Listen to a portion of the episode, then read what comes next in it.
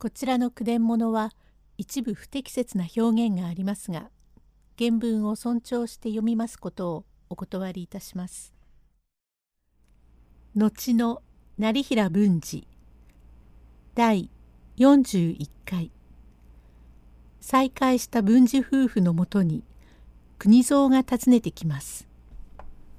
文治夫婦は深山の小屋にて島に一年窒居の話穴に一年難儀の話積もる話に身が入りまして思わず秋の夜長を語り明かしました。文治もう夜が明けたの？お待ち。おやもう夜が明けたのですか？と言っておりますところへ一人の男がやってまいりまして「いや旦那様。おうそちは国蔵ではないか。旦那様、ようようのことで尋ね当てました。これはご親祖様、ご無事で。おや、国蔵さんですか。まあ、どうしてお二人がこんなところに、夢じゃありますまいな。わっちゃ嬉しくってたまらねえ。まあ、そちはどうしてこんなところへ来たのか。国蔵は涙を払い話ゃ長えことですが一昨年の秋中旦那が越後へおいでなすったと聞きやして後を慕って参りやして散々心当たりを探しましたがさっぱり行方が分かりませんのでとうとう越後までこぎつけやした。だんだん尋ねたところがこうこういう方がどこそこへ泊まったと言いやすからそこへ行って聞きやすと23日前に置き見物をすると言って船に乗り出したと聞いてわっちゃどのくらいがっかりしたか知れやせん。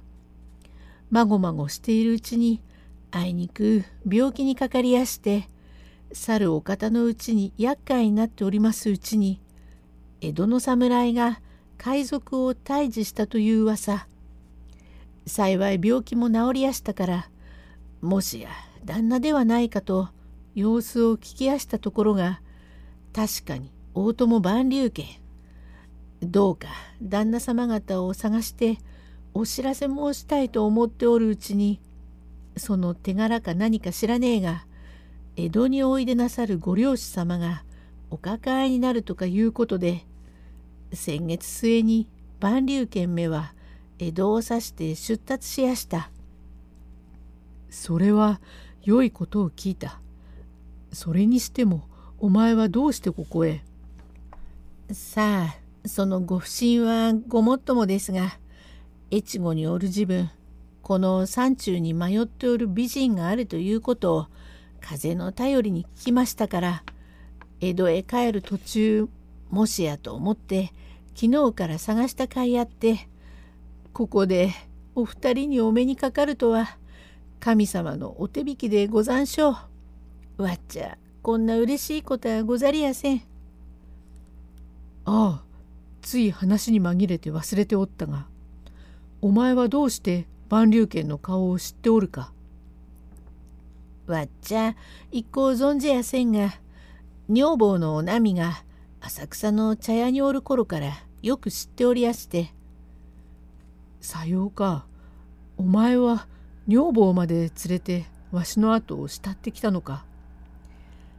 へえところが今言う通り越後で病気にかかりやしたがわっちゃ一文も銭がねえからかわいそうだとは思ったがお波を稼ぎに。何？お波を勤めに出したと？へえ旦那のためにゃ命を助けられたわっちども夫婦でごぜんす。身を売るぐらいは当たり前のことです。さあ今からお支度なさいまし。江戸へお供をいたしやしょう。そうするとお前はお波を越後へ置き去りにしてきたのだな。そんなことはどうでもいいじゃありやせんか。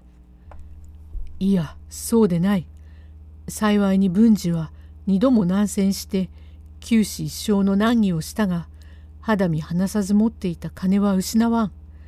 さあこの金子でお波を受け出しそちは後から参れ礼は江戸でいたすぞよ。そんなら旦那様せっかくのご親切を無にするもいかがこのお金はありがたく頂戴いたします。ご親祖様ずいぶん堅能な山路ですからお気をおつけなせえまし。ありがとうございます。早くおなみさんを連れて江戸へお帰りくださいまし。国蔵心置きなくゆっくりと後から参れ。さあお待ち。もうこうなったら一刻も早く里へ出て支度をせねばならん。と衣類その他の支度をなし江戸表を指して出立しましてまず本所成平を志して橘屋へ参りますといつか表は貸長屋になって奥に親父が隠居しております。ごめんください。橘屋のご主人はご在宅かね。はい、どなた様で？いや、これはこれは旦那様。よくお達者でおいでなさいました。という言葉も涙ぐんでおります。よくまあ旦那様。おや、これはこれはご親祖様でございますか。ようまあお揃いで、どちらからおいでになりました。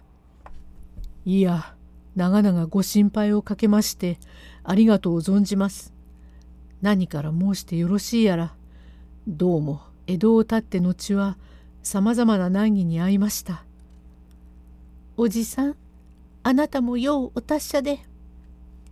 さあさあ、お上がりなさいまし。おい、ばあさん、お茶を持って。これはまあ、旦那様、ご親祖様、どうしてまあ。ばばあや、ご挨拶は後にしろ。